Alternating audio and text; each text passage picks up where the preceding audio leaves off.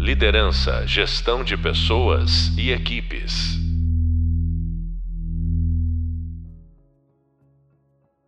Olá, estamos no podcast O Futuro do Trabalho. Esse podcast ele está relacionado à nossa primeira videoaula, que se chama Inovações Disruptivas e Ciclos Econômicos. É, eu sou o professor Marcelo Gralha e quero dizer para vocês que o tema desse podcast ele é muito atual e ele diz respeito a duas questões é, críticas né, que estão envolvendo o, o, nosso, a nossa sociedade, o nosso mundo, né, que é a transformação digital e o futuro do trabalho. A transformação digital, como nós temos discutido nessa disciplina, do ponto de vista das organizações, das empresas, ela envolve a ação de determinadas tecnologias para resolver problemas específicos, ou mesmo para remodelar os, os modelos de negócio dessas empresas. Ela envolve tanto uma perspectiva interna, é, relacionada à automação e otimização de processos e redução de custos, como uma perspectiva externa, de criação de novos serviços, melhoria da experiência dos clientes e, e, e usuários, ampliação da capilaridade, customização de serviços, enfim, tudo isso de forma a gerar novas receitas, ampliar a base de clientes ou usuários e também aumentar as margens eh, financeiras. Por outro lado, e ao mesmo tempo, é, a transformação digital envolve impactos sociais importantes, como o risco de substituição do trabalho humano, a precarização do trabalho, a exigência de novas competências que é, agregam complexidade aos profissionais e às organizações, e uma já bastante percebida escassez de mão de obra especializada para diversas funções, especialmente a, algumas relacionadas às novas tecnologias. Bom, a partir dessa, desse breve, dessa breve contextualização, é, eu, eu convido aqui a Alceli Barroso, vou apresentá-la.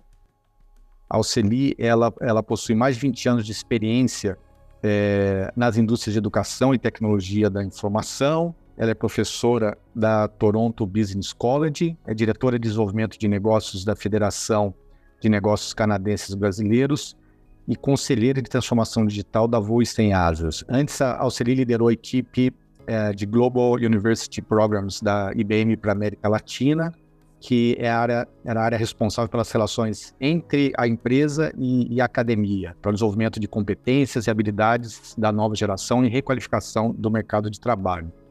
Em sua jornada profissional, a Auxili também atuou em empresas como a Microsoft e institutos educacionais como o Instituto Crescer para a Cidadania e o Instituto de Tecnologia Social.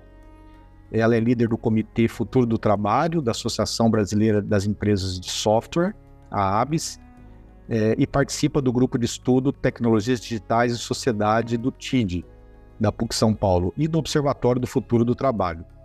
Alceli é PhD e mestre em Bioquímica pela USP, ela possui um MBA em Empreendedorismo Social pela FIA, é bacharel em Odontologia pela USP e tem certificado em Design Educacional pela Universidade de Illinois, é, nos Estados Unidos. E ela é professora convidada da PUC São Paulo no curso Inteligência Artificial, Conceituação da Tecnologia e impactos sociais.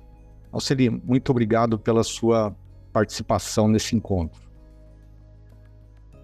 Oi, Marcelo, eu que agradeço. Um prazer estar aqui com vocês para a gente trocar ideias sobre esse tema que é tão importante. Muito obrigada. Bem, vamos começar. A partir dessa breve contextualização, eu pergunto a você, Alceli, de forma geral, o que esperar desse futuro do trabalho que na verdade já começou? Que você tem percebido também a partir dos seus contatos profissionais com empresas e organizações? É, esses são temas que nós compartilhamos no Observatório do Futuro do Trabalho, onde atuamos juntos, não é verdade? Exato, Marcelo. É, o, esse, é, esse é um tema muito, é, muito quente, digamos assim, em todo o mundo, né? Acho que em todas as partes ele, o que, eu tenho percebido, conversando é, e lendo artigos, é, é justamente a, a, necessidade dos profissionais estarem preparados em várias dimensões, né?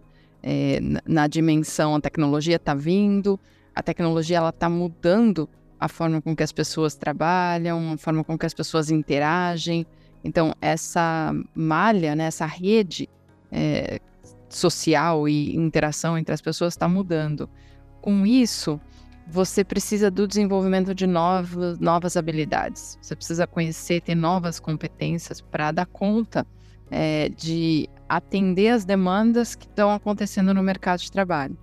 Então, dentro dessas dimensões, eu vejo muito a, a necessidade de uma grande especialização em áreas. Então, aquele profissional generalista do passado é, que entendia de vários assuntos, ele está se transformando num. num a, o mercado está transformando essa demanda numa demanda mais específica por áreas. Isso muito trazido, na, na minha opinião, pela tecnologia, que exige mais é, especialização, mas também uh, por conta de, de da, das organizações estarem mudando também, né? A forma com que as organizações, as empresas, elas atuam. Quando você traz novas metodologias ágeis, uma organização mais horizontal, aí você precisa de outras, é, é, também de outros profissionais com, tanto, com especialização, mas também com desenvolvimento do lado humano, do lado do, da interação socioemocional.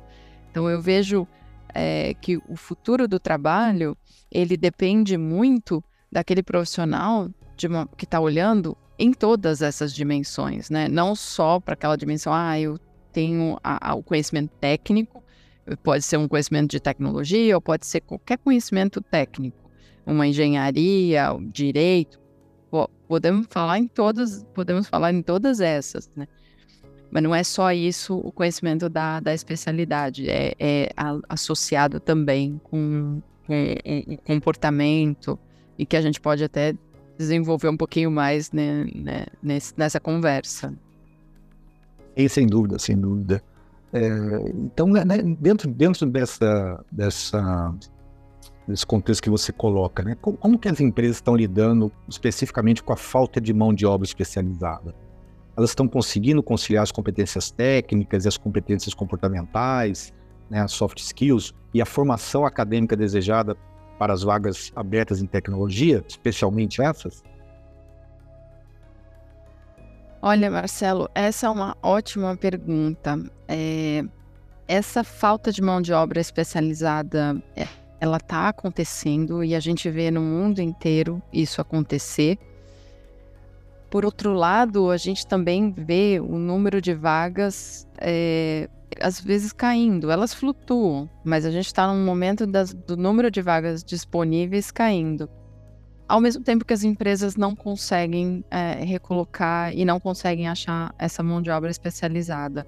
Então, o que está acontecendo agora é muito interessante esse movimento da gente ver que muitas vezes você faz um curso é, especializado, mas você ainda não tem experiência, só tem um conhecimento superficial, isso não é suficiente para você estar tá qualificado para uma vaga que a empresa está buscando. O que a gente percebe por pesquisas, tanto aí no Brasil, aqui no Canadá, a mesma coisa, é que as empresas elas precisam de pessoas com experiência naquele determinado assunto. E, e é muito difícil. Se vou, vou, dar um exemplo de uma área que é muito grave no mundo inteiro, cibersegurança. O profissional de cibersegurança, ele é um profissional que tem que ter formação é, em é, ciências da computação, conhecer software. Então, ele pode ter um, uma, uma formação acadêmica tal, fazer uma especialização e começar a trabalhar e ter experiência. O que acontece hoje é que as empresas não conseguem encontrar esse profissional. O, não é que não existe profissional, quando as empresas recebem muitos currículos, só que elas não conseguem, dentro daqueles currículos que elas recebem, identificar esse conjunto de é, pessoas com experiência, com conhecimento suficiente para determinada vaga que precisa de um pouco mais de experiência. Então, o que, que as empresas hoje é, elas têm feito? Elas têm até suprido uh, essa demanda capacitando suas próprias pessoas. Então, se ela tem alguém dentro da empresa que já tem uma formação acadêmica adequada, ela promove ou incentiva é, fazer especialização, faz parcerias com instituições acadêmicas para que a própria empresa capacite essa pessoa e ela possa ter uma. A, ela encontre um caminho é, na carreira dela dentro da empresa. Eu vi isso acontecer, principalmente a, desde a, o ano passado, os anos anteriores. É, isso acontecer muito, as empresas nos procurarem falando, olha, como que eu posso uh, oferecer mais cursos e, e, uma grade de cursos para os meus funcionários e funcionários que eu identifique que têm potencial para conseguir uh, suprir essa falta de mão de obra especializada, né? E um outro ponto uh, que eu vejo muito comum, principalmente na, na área de tecnologia, é o profissional que tem uma competência técnica, mas tem uma falta da competência comportamental que são os soft skills. É muito comum a gente ver o perfil, e, e não é só o, o, a minha observação, mas a pesquisa que nós né, dois fizemos, conversando com profissionais de recursos humanos, e, e eu ainda continuo aqui fazendo a mesma coisa, conversando com profissionais de recursos humanos para sentir né, a temperatura de como que é, é essa questão, e ela continua muito forte. O perfil do profissional técnico, ele precisa ser desenvolvido uma competência socioemocional, porque é, embora essa pessoa ela seja perfeita é, tecnicamente, na hora da interação com os clientes, na interação com a equipe, a, a empresa acaba tendo muitos problemas na, na, gestão das equipes, porque a, essa pessoa não tem o, a competência comportamental adequada, né? Então, eu vejo é muito essa combinação entre conhecimento técnico, que vem cada vez mais sendo requisitados conhecimentos mais profundos, até pelo desenvolvimento da tecnologia e você ter profissionais que entendam profundamente de cada uma delas, como uh, também essa, o trabalho em equipe. É, e isso não é, se não for natural, tem que ser desenvolvido. E na maioria das vezes não, não, não, não esperamos que numa empresa você espere que só tenha naturalmente pessoas que, que já é, tenham essa competência. Você precisa desenvolver programas que garantam, né, dentro dos seus padrões de qualidade, dentro do seu uh, meio, do seu ambiente de trabalho, que essas pessoas trabalhem bem em, em equipe, né? Então eu vejo isso. E, e quanto à formação acadêmica, uh, eu, eu via um movimento é, que, que era as pessoas não precisarem ter mais a formação superior, é, as pessoas poderem uh, obter né, cursos rápidos, badges rápidos. O que, que eu vejo, e assim, comparando também com, com aqui, Canadá, América do Norte, Uh, embora exista é, uma linha de pensamento como essa, a grande maioria ainda pede a formação acadêmica, ainda seleciona baseada com a formação acadêmica. Então, eu acho que é algo que está sendo, está tá em progresso ainda, nós estamos ainda é, a, vivendo isso para ver o que vai acontecer, mas a realidade é essa: é, as pessoas acabam se diferenciando, ou a empresa acaba vendo a diferenciação dessa pessoa através de uma formação acadêmica. É, a gente vê muito o aumento da procura e, e de alunos vindo para as áreas de, de, tecnologia, justamente porque se pede isso. A formação acadêmica conta, principalmente, é, e aí acho que é uma informação importante, para posições gerenciais ela pode não contar tanto para as posições de entrada, para as posições de profissionais, mas a, a pessoa que não tem uma formação é, acadêmica na, na, carreira, ela quase é, vai ser mais difícil ela conseguir posições gerenciais ou crescer dentro da, da daquela carreira, se ela quiser isso, né? Então, acho que esse é um, um contexto ali da, da, dessa pergunta, Marcelo.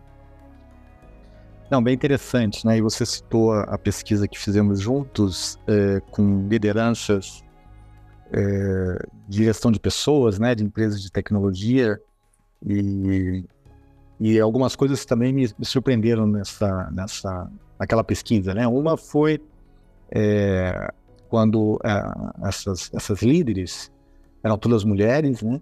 É, elas falaram que elas é, precisavam, em alguns casos, fazer escolhas, né? Que elas não conseguiam conciliar as três características, né? De, da, da, competência técnica, da competência comportamental e da formação acadêmica.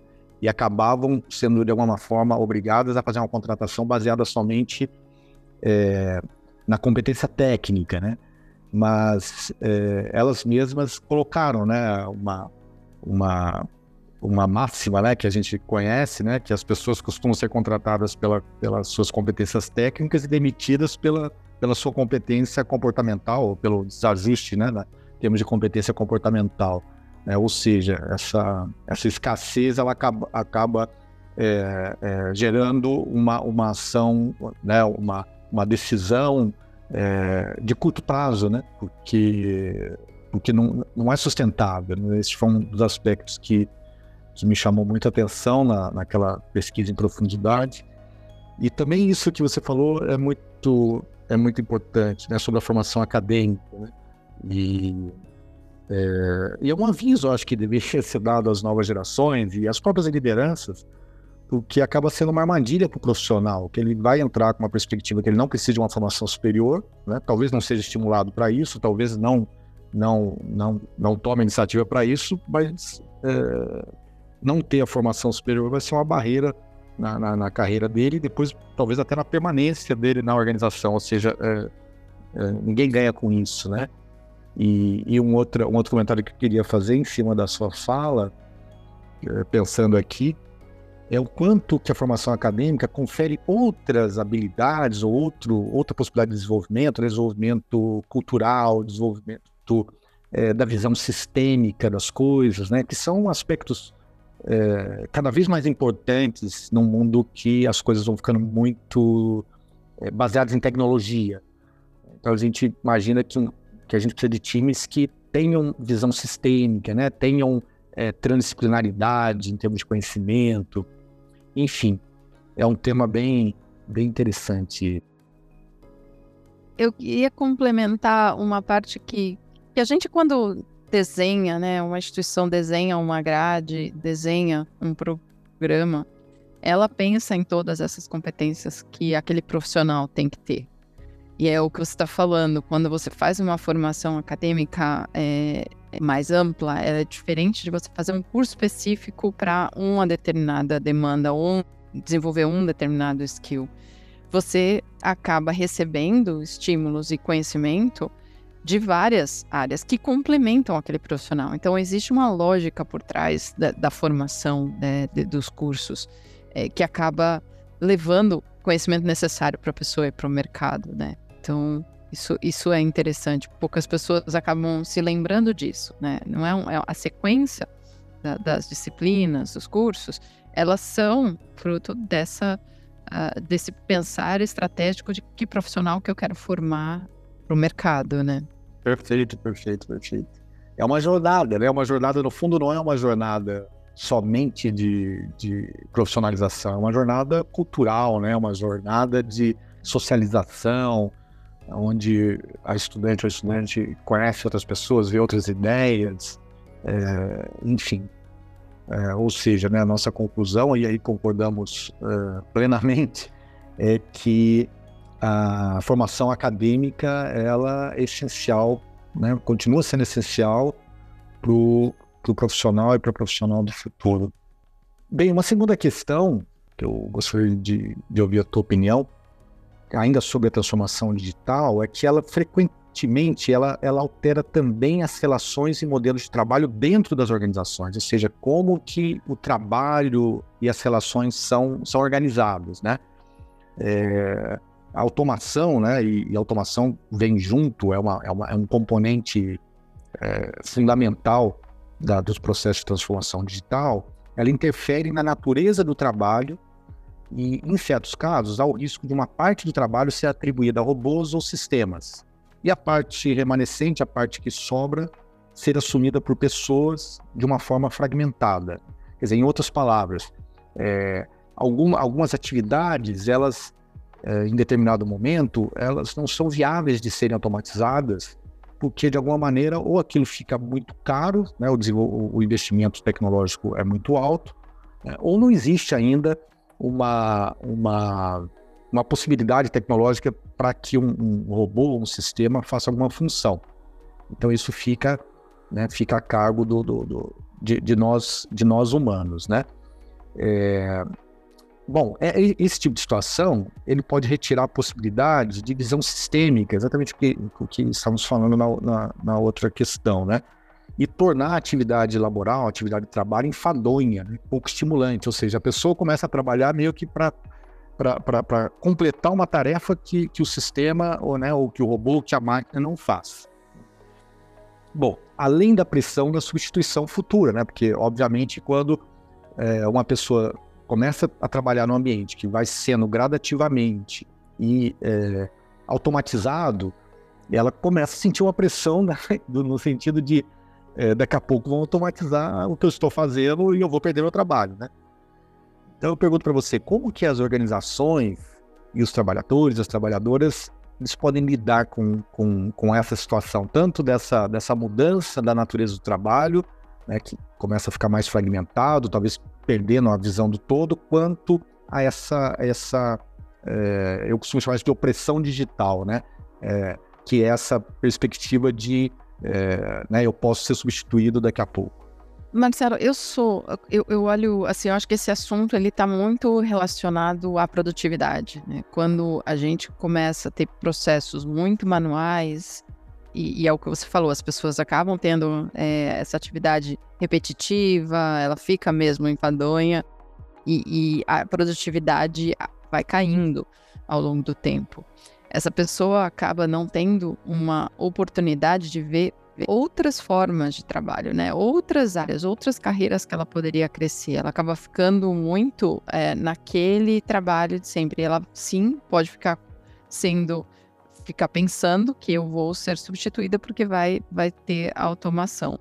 Se a gente olha pelo lado que a automação libera as pessoas para serem mais criativas, para ter mais ideias, para criar novos projetos, se, se a organização consegue ao mesmo tempo que ela leva a automação para otimizar processos, aprovações, coisas que são muito manuais, é, e às vezes são simples processos que antes eram feitos de forma por e-mail, por exemplo, e elas passam a ser dentro de um sistema onde alguém coloca e o outro vai aprovando, recebendo notificação, sem ter que ter aquela organização de mandar um e-mail, ver se o e-mail chegou, não chegou, vou checar.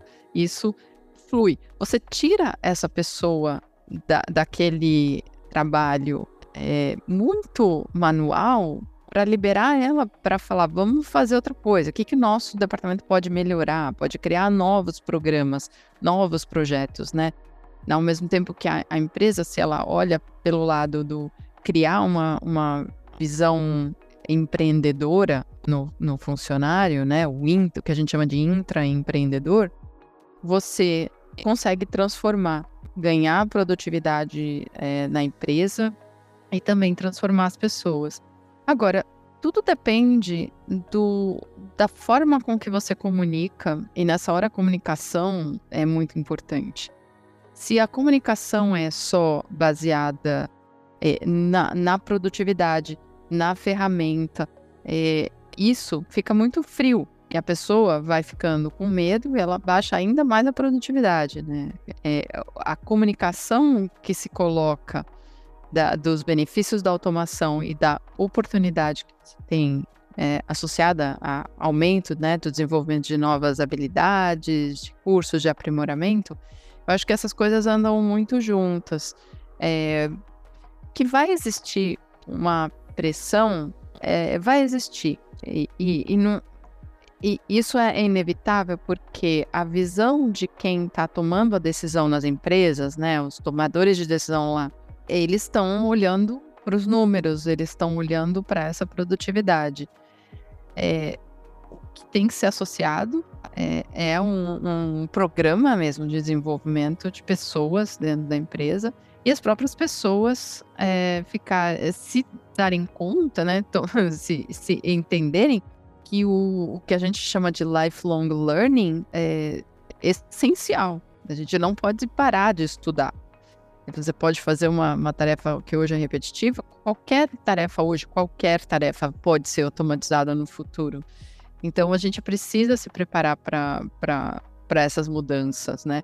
Isso sempre aconteceu, só que está vindo uma nova tecnologia que a gente não conhece. Só que todas as gerações vai acontecer isso, com todas elas, né? Vai sempre vir alguma coisa nova que você não conhece, é desconhecido. E você tem que estar tá ligado e se preparar. Mas eu vejo essa situação, eh, para ser bem é, direto ao ponto, como lidar com essa situação, a empresa precisa ter uma estratégia de transformação digital, é, ter uma estratégia mesmo de como automatizar os seus processos para ganhar produtividade, para ser mais produtiva e poder reinvestir até é, na própria empresa. É, tem que ter um programa mesmo de desenvolvimento de pessoas, isso, em geral está associado ao time de recursos humanos, que trabalha junto com o time de negócios diretamente, né? não é mais algo separado é, é, o, o, hoje o profissional de RH ele está trabalhando na linha de negócios para preparar essas pessoas para atenderem a demanda. Então, é ter uma estratégia ali uh, e adotar a tecnologia, né? Eu acho que é, a tecnologia ajuda muito. A gente, uh, as pesquisas mostram que a Aqui tem uma pesquisa da, aqui no, no, Canadá da KPMG que mostra que 43% é, do, dos executivos eles dizem que falta talentos para liderar essa transformação digital que está acontecendo. É, então, hoje a gente tem que também capacitar a liderança, porque a liderança é que vai ajudar a fazer essa transformação de uma forma mais amigável, as pessoas entenderem, né? Para as pessoas entenderem o que está acontecendo, né?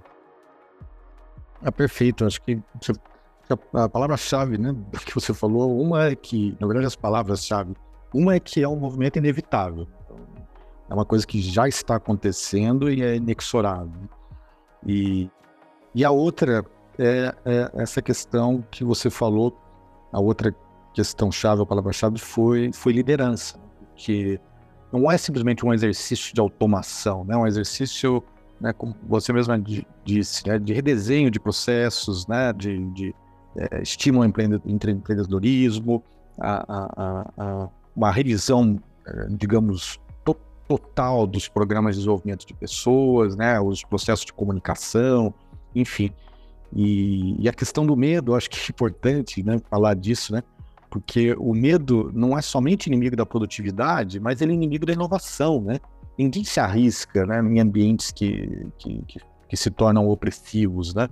E, e, e, a base de tudo que nós estamos falando, de transformação digital, é uma base de inovação, né? A transformação digital está apoiada nessa, nessa, é, nessa estrutura, né? Nesse, nessa fundação, né? E, e até numa, num, num, num evento que, que é, que organizei recentemente, uma pessoa tinha uma frase, né, numa apresentação muito interessante, que é inovação diz respeito a pessoas, né? Então a gente não pode esquecer disso, especialmente a liderança das organizações. Então, avançando aqui, uma outra questão, né? Mesmo todos esses desafios, né, você é uma pergunta, é quase uma pergunta retórica. As empresas têm a opção de não empreender processo de transformação digital? Né? E quais são os principais desafios que as empresas eh, podem enfrentar nessa jornada? Olha, eu vejo, eu, eu acho que a, a empresa ela tem essa opção, só que ela não vai ter a opção de sobrevivência, porque como a transformação digital ela melhora a forma com que as pessoas interagem dentro da empresa, né? O trabalho ele fica melhor, é, você tem mais é, agilidade nas decisões, você tem esse aumento da, da produtividade. Acaba que a tecnologia, quando combinada com essa capacitação, se as pessoas são treinadas, capacitadas para usar a tecnologia, seguir processos adequados, elas vão ganhar tempo. Então, tempo é precioso, precioso inclusive para elas. Então, a, a, aquela pessoa que antes trabalhava, que nunca tinha tempo, quando você começa a, automa, a automatizar processos, ela acaba ganhando tempo e, e o tempo para a pessoa também, né? Ela não, não tem, não leva trabalho para casa. É, então, acho, tem, tem muitas, uh, muitos benefícios. Agora, se a empresa não quer e, e ela vai, ela vai ter alguma dificuldade frente aos concorrentes porque os concorrentes vão melhorar, vão ter, vão atrair os talentos, tem uma consequência, né? A opção ela tem, mas tem uma consequência grave, é, que, que é as outras vão atrair esses talentos, elas vão conseguir uh, ter mais, né, esse aumento da, da produção, é, a relação mesmo com, com o próprio funcionário, se, se bem colocada a transformação digital, ela acaba melhorando, é, e, e, eu acho que as empresas vão ter. É, elas vão olhar no resultado mesmo. No resultado que não vai ser bom, então a sobrevivência delas vai ser mais difícil. É, quando elas não estão inseridas nessa transformação digital.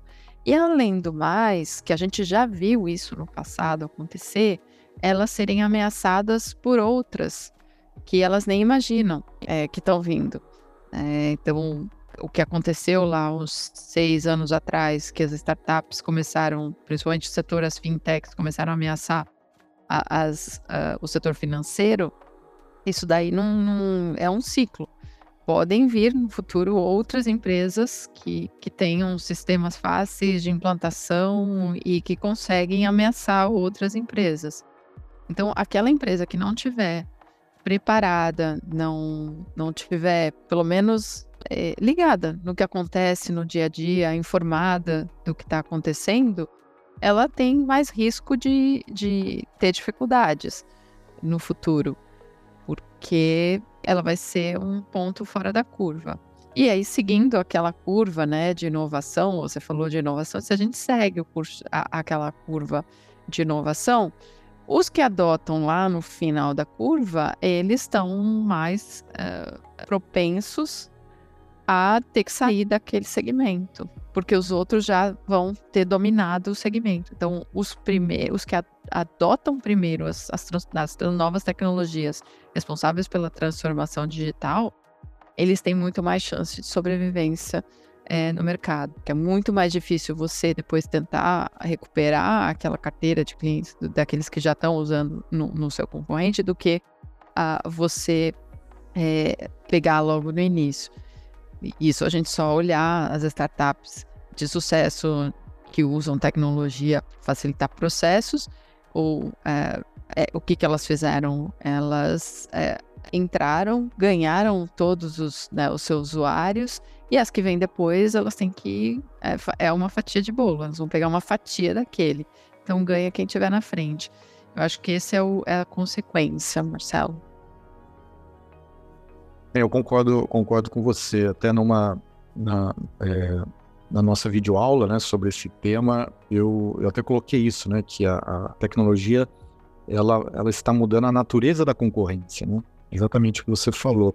É, começa a haver uma perspectiva transetorial, né, onde, no, digamos, no mercado antigo, por, por assim dizer, a empresa olhava os concorrentes tradicionais, né, que estão posicionados né, no mesmo setor, etc., e hoje, né, até naquela, naquela análise das forças de Porter, né, talvez como nunca antes, o risco dos entrantes é, está imenso. Né? Empresas que, que, são de outros setores começam a competir, é, startups que não existiam um mês antes aparecem e aparecem é, é, ameaçando determinados nichos, né? É uma, é uma mudança, é uma mudança tremenda. Bem, é, nós, nós, nós combinamos, na verdade, que não, não, não somente eu faria perguntas, mas você também faria uma pergunta, né? Para ficar um pouco justo, pelo menos, nossa conversa. E então, Marcelo, eu acho que sim, com certeza. É, você que estuda muito a, a parte da, da automação, no, mas aí no impacto né, social, no, nas relações de trabalho, né, como que a precarização também do trabalho, né? Como que você vê o, o essa, essa entrada da tecnologia por essa questão da, da transformação, mas também uh, ameaçando essa, as relações de trabalho. Né? Queria ouvir sua opinião sobre isso. Ah, esse é, um, esse é um tema é, apaixonante.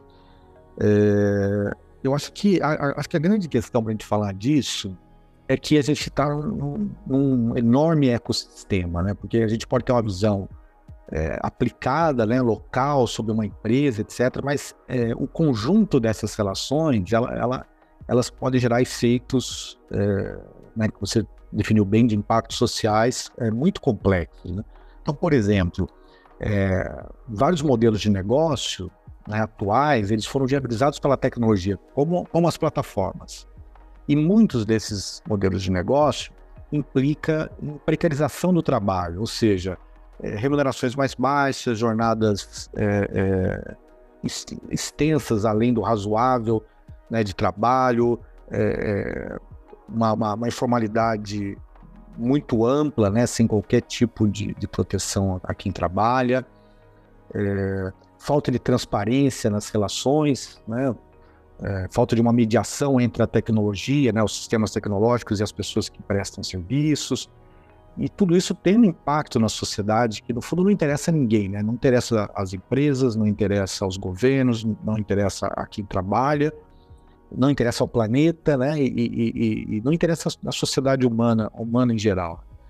É, e aí é um, é, um, é, um, é um contexto que extrapola, né? Somente extrapola a ação dos agentes econômicos apenas, envolve questões de governos mesmo, né? De, de, de regulação, né? Como a gente está vendo no Brasil, na Europa, é, nos Estados Unidos, em outros países, as discussões para regulação, para colocação de limites para algumas coisas né, que envolvem tecnologia, para que, a, a, digamos, a, os alicerces né, da, da, da, sociedade, da economia, da, é, das relações humanas, ele, ele se preserve, né, ele não seja afetado.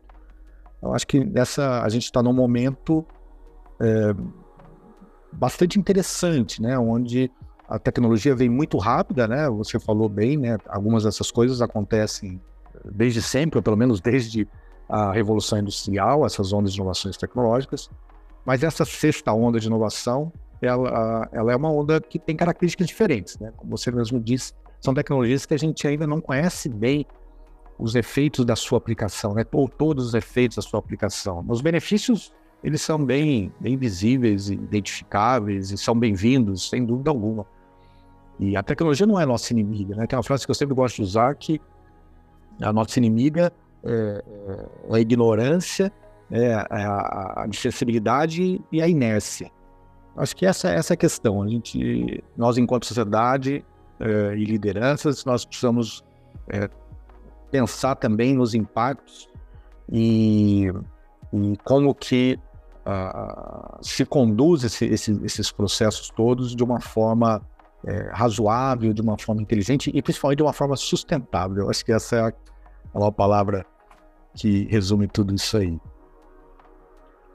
Bem, foi, foi um debate interessante sobre o futuro do trabalho. Auxilia, agradeço muito pela sua participação. É, foi, muito, foi muito legal te ouvir. É, e para os estudantes e estudantes do nosso curso. Né? Vocês acabaram de ouvir o podcast O Futuro do Trabalho, que é ministrado por mim, professor Marcelo Gralha. O próximo podcast referente a essa aula abordará o tema A Ética dos Códigos e o Código de Ética. Espero vocês lá. Obrigado. Liderança, gestão de pessoas e equipes.